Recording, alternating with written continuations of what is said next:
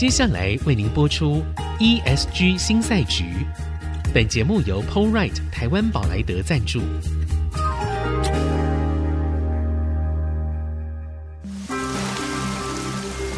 这是企业永续的世纪挑战。这是绿色浪潮下的供应链课题。再造优势前瞻的产业竞争力。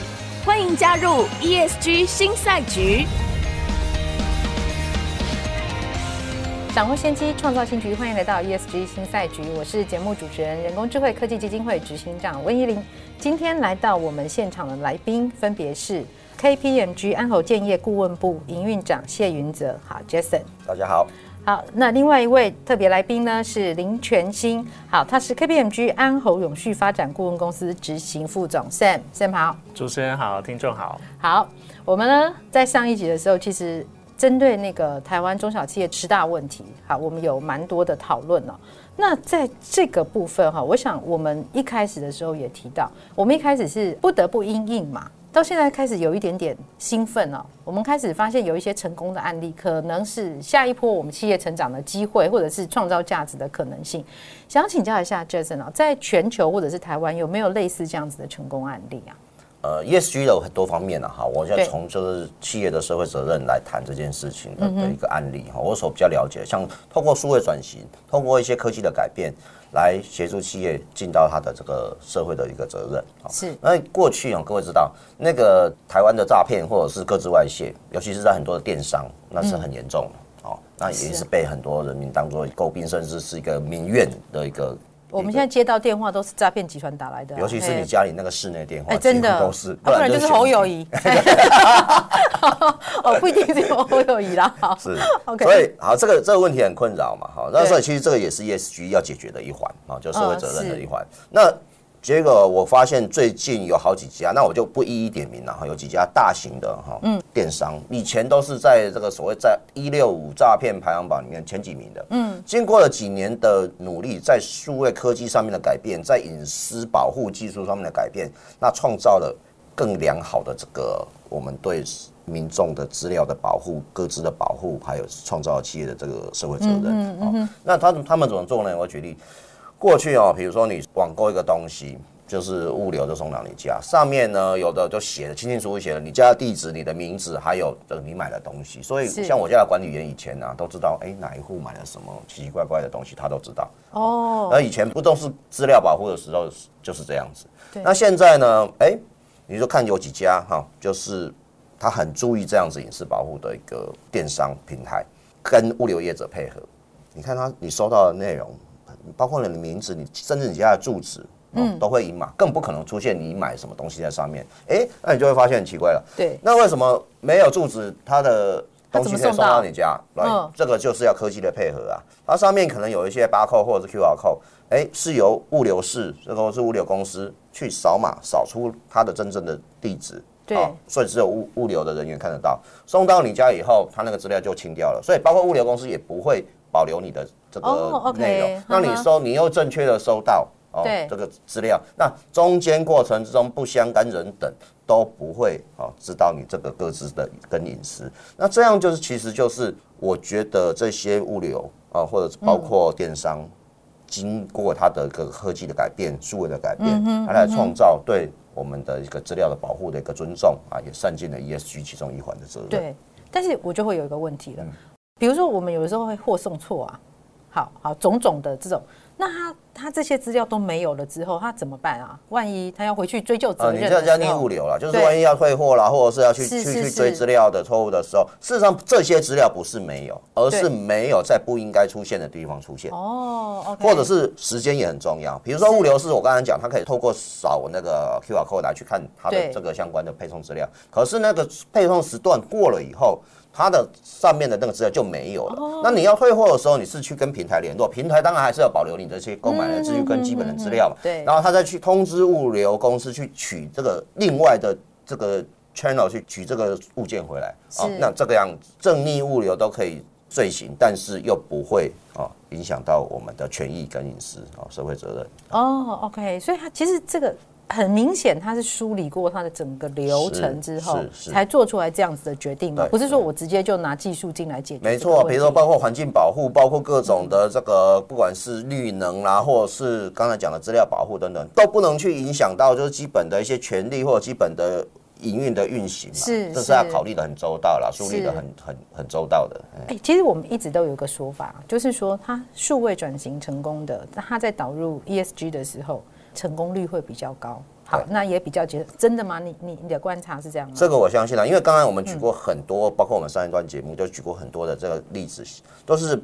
如果你用人工来做很多的事情，嗯、那就它的落地率哦，还有它的有效性就会比较低。那如果透过系统，通过数位转型的手段，通过比较新的，不管是 AI 啦，或者是有人在谈区块链啊，哈等等这些新的科技去实现这样子一个呃效果，其实它的落地性比较高，而且比较可长可久。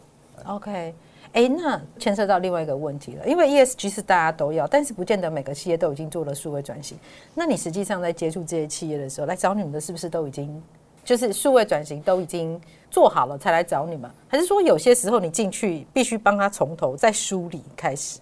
对啊，绝对是没有的嘛，因为 因为因为不可能，就是以特别是以中小企业来讲，你怎么可能说，呃，我特别为了 ESG 这件事，本来就 get ready 好一些解决方案或事情，没有。所以当我们进去的时候，我们通常大概做一个落差盘点吧。哦，OK。落差盘点的意思就是说，像我们刚刚前面所提到的。你在组织治理上面大概是什么样的情况啊？你的解决方案跟管理系统现在是用什么样的事情？有没有收集到碳排的资讯？或者是你还需要什么样资讯？你是不是有数位化？嗯，或者是你你是一个制造业，你要装智慧电表 sensor 是一些。啊，智联网去掌握这一些你公司的排放热点之类的，嗯、甚至是改善热点啊。因为其实做 ESG 也可以赚钱的，什么意思？省电就是省钱嘛。哦，对，啦，也是，对对是没有错啦。换一下省电灯泡啊，这个应该是起手式嘛，对不对？对哦，这个是非常非常哎基础基础的起手式。对对对对对。好，不过这里我我补充一个是一个一个，刚才谈到的是。啊，现况没有错，哈，就是现况里面，当然它是达到一个基本的数位要去支援 ESG 要求，它有个 gap。但是我也提醒，就是说有一些我们如果企业哈，现在企业很多什么升级系统二点零、三点零，也就是所谓你要重新导入一个新的系统的时候，你就要有一个另外一个概念，就是一个思维，就是 ESG by design。有时候你设计这个系统的时候，或者是你的导入 ERP 啦，或者是你的一些库存系统等等的时候，你在设计的时候，你就要有相关 ESG。哦，或者是资料保护，或者是等等必要的一些控制的一些作为，在你的设计的过程里面。那比起你设系统设计好啊，你又发现这里有个 gap，这里没有盘到，那里没有查到，然后再把一些资料再补进来，那当然不是不行，那是现况，就是要这样做。但是我说的是未来，你有新系统要导入的时候，企业就必须要啊尽量采购，或者是从设计端就尽量去思考到啊必要的这些 ESG 相关的元素。所以我们应该分成两个部分来谈，一个就是它是现况，好。啊，现况它机器没有要换新的，它系统没有要换新的，但是我现在我要符合这个 ESG 哈，我要净零排放这个标准，所以我就要开始外挂一些东西进来，或者我要减掉一些东西，我换掉一些东西。但是有一种就是，哎、欸，我现在就是要新建系统了，好，我的资讯系统，我新的 equipment 要进来的时候，default，好，对不对？我要 default，哎、欸，对，这个是我跟工程师学到字眼，就 default 就要做啊，哈，里面你就要去想。它的碳排是什么？它有多少数据是我们可以拉出来的？它是不是可以汇入到我们的数据平台里面去运作？对，就它其实他的想象里面是从头就要开始，但是会出现一个问题。所以呢，当他在做这件事，好像看起来就不是资讯部门自己有办法做咯。所以通常你们在企业的时候，你们会面对的来跟你们谈的人会是谁？通常都是董事会或 C 叉 O 这些高阶主管。对，嗯哼，对，好，因为这件事还是得 top down，对，对，所以他们拍板定案说，好了，我们就是三百万给他花下去，三百万够吗？呃、uh,，it depends，就是看着办哦，并没有说一定够这样。对，那也就是说，他其实不太可能是一个资讯部门，或者是哎，有有一些就是专门在做那个公安的，好，他他可能是在公安部门来跟你们谈，基本上比较难，对不对？呃，其实都有，就是公关啦、公安、人资，然后总经理办公室、董事长办公室各个不同的单位、环委都会都会有，然后一起 involve 这件事。对。但是我觉得刚刚特别是主持人跟 Jason 提到很重要的一个点啊，嗯、还是得要从呃这个 ESG 的角度去思考，说我现在做这件事，我不是只是在好像在应付现在的法令规范要求，我现在做这件事是为了长远三五年我企业的竞争力。对，有一份我们也一样，KPMG 去年针对全球一千三百多位的 CEO，台湾也访了五十位哦，做了一个 CEO 大调查，里面有一个超级有趣的事情拿出来跟各位听众朋友分享。百分之四十五 percent 的全球 CEO 觉得说，做家微博为 ESG 的事情呢，嗯，哎，其实是很正面的，可以改善我的业绩表现。就像我们刚刚讲，省钱就是省钱嘛，所以我就把所有东西都弄好以后，提高我自己的竞争力，我的获利绩效，这是我走一个比较长远的路。但是在台湾，百分之四十八个 percent 的台湾 CEO 觉得说。ESG 这些代志哦，那都是开机成本，对，就是降低业绩表现。你看看，所以我刚刚从一开始讲，对，从抗拒到认命啊。这个我我们台湾现在的这个产业的阶段，他是有任命啦，但是呢，没有办法拥抱，他心里没有任命啊，对，但是表面上有任命这样子。我真是人巧咪。我们我们先休息一下，我觉得这个 mindset 的问题非常有趣，但我们先休息一下再回来，谢谢。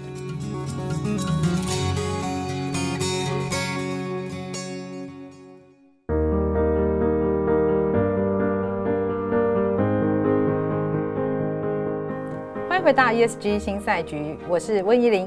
现在在我们现场的两位来宾是 KPMG 的 Jason 以及 KPMG 的 Sam。好，那我们刚刚那个 Sam 跟我们讲一件很有趣的事情啊，就是在国外有百分之四十几的 CEO 他觉得，哎，其实 ESG 这件事情。是很好的一件事，可以让他们的企业创造更多的价值，是一个成长的动力。但是呢，在台湾呢，也是百分之四十几认为呢，它就是成本呐。所以刚开始的时候抗拒嘛，后来是认命啊。所以我们刚刚讲到说，哎，东西两条米，没办法，不然东西卖不出去。但有趣哦，就是其实我很想要了解他为什么会有这样的差异，因为我认识一位工具机的那个经营者。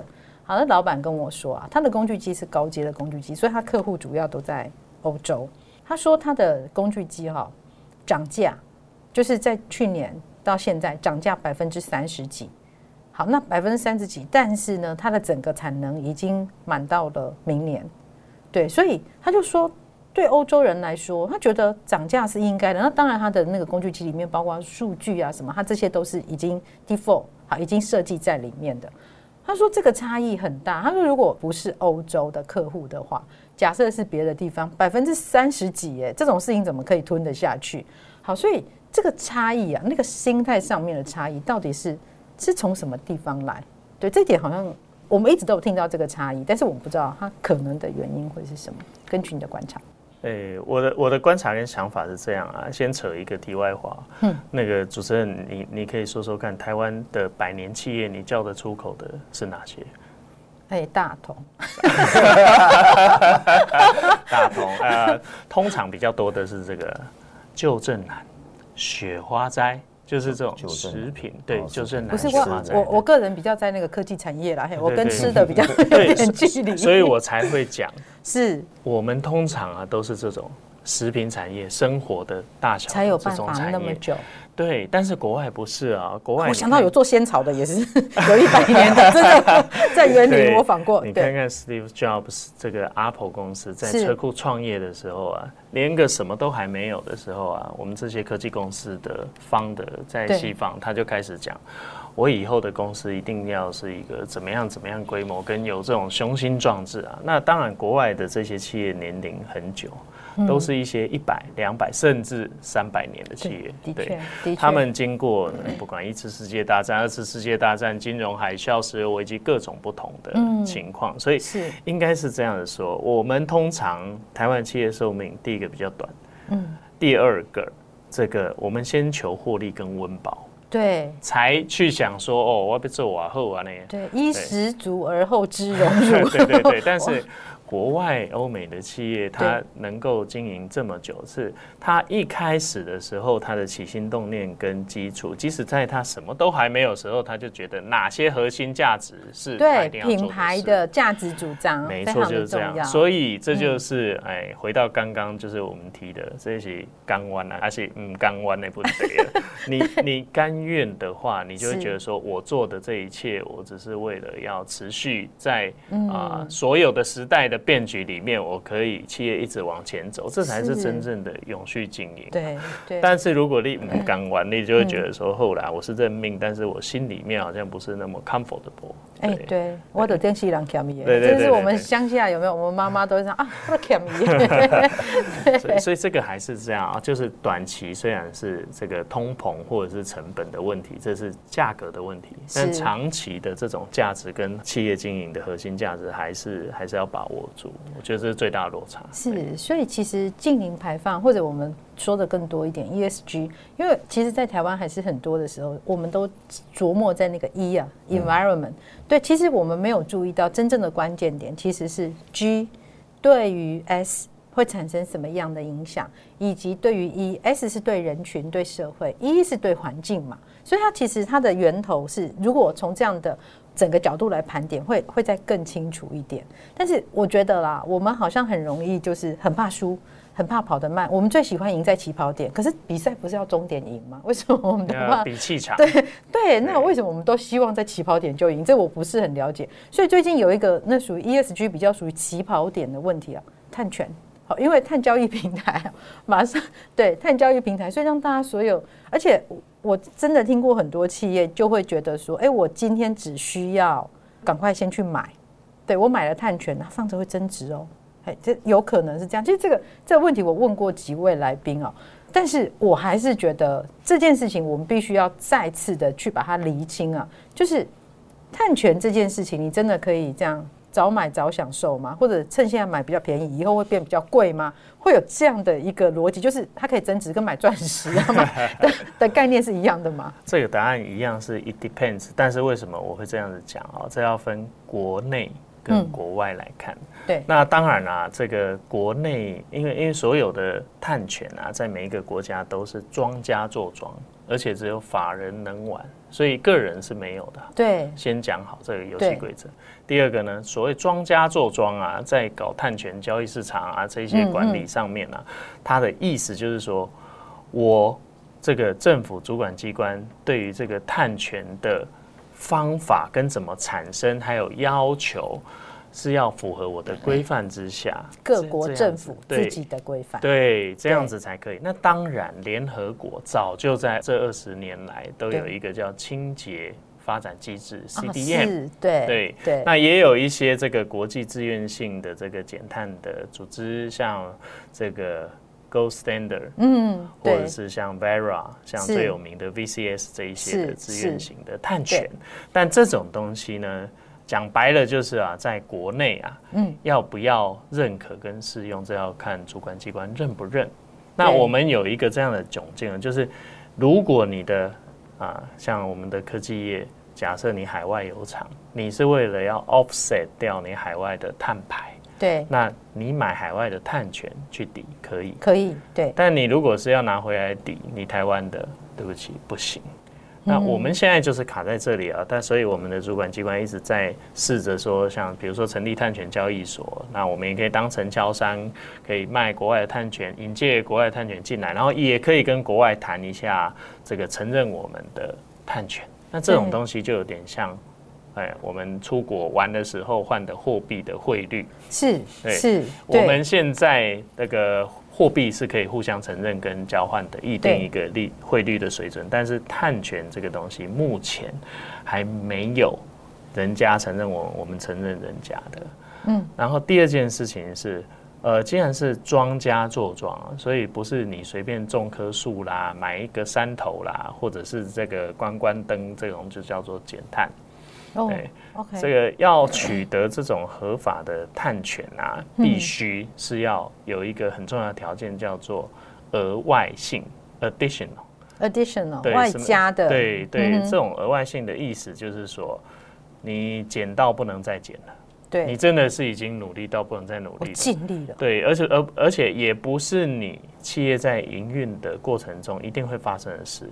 比如说，我企业在营运的过程中，我为了追求生产效率，对，所以我去换了这些设备跟机台，嗯、然后我就减了这个碳。对不起，那个是你为了你自己啊。哦哦，对，那是你为了你自己。那那也不算。对，这也不算。哦、但是什么样叫算了？哼，我刚刚不是有讲说庄家说了算嘛？所以庄家呢，他会有各种的不同的这个减碳的方法学。对，你把这个方法学啊。拿出来，然后做审核。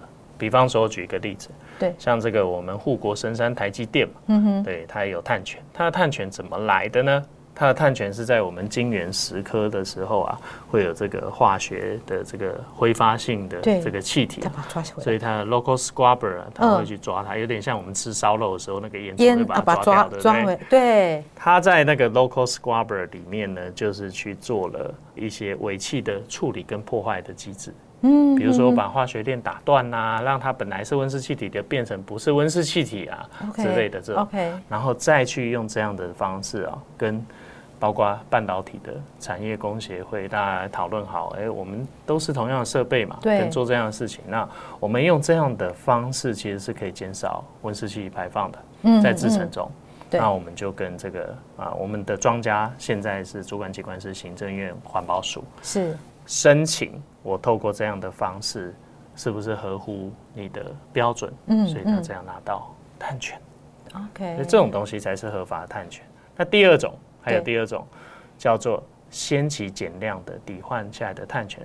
讲白话就是，比如说我是中钢好了，或者是我是这些科技业排碳大户啊，我十几二十年前我就开始一直减碳，有没有？减减减，就已经减到地板了，减不下去了，这样子。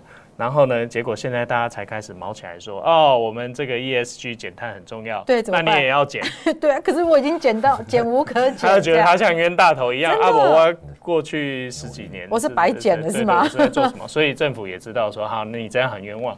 来，我把这个你之前减的这些东西呢，全部包一包，用什么样的方式来认列说你这个先期的减量哦，然后作为你可以呃，就是你碳权。”对，你从以前你就很努力很认真，不是考前才开始在念书的。我要还你一个公道。对对对对对，就是这个意思。哦、所以呢，在台湾只有这两种叫做合法的探权。好，那国外是我们刚刚所谈的那样。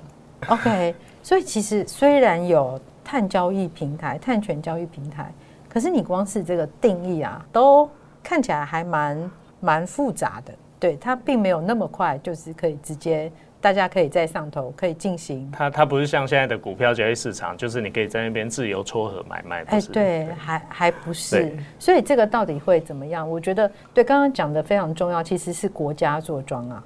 好，所以定义是会改变的。然后我们彼此国家跟国家之间的承认，它也是一个非常重要的变数。所以呢，还是在说节能减碳是最重要的，先从自己先开始，然后碳权究竟以后会怎么交易？好，或者是怎么样定价？我觉得这个大家必须要在持续的关注，千万不要朋友跟你说，哎，那边有很便宜的碳卷，我就来买。好，那今天我们在这边告一个段落，谢谢 Jason，谢谢 Sam，谢谢，谢谢。本节目由 PowerRight 台湾宝莱德赞助，PowerRight 台湾宝莱德与您一同掌握 ESG 浪潮的全新赛局。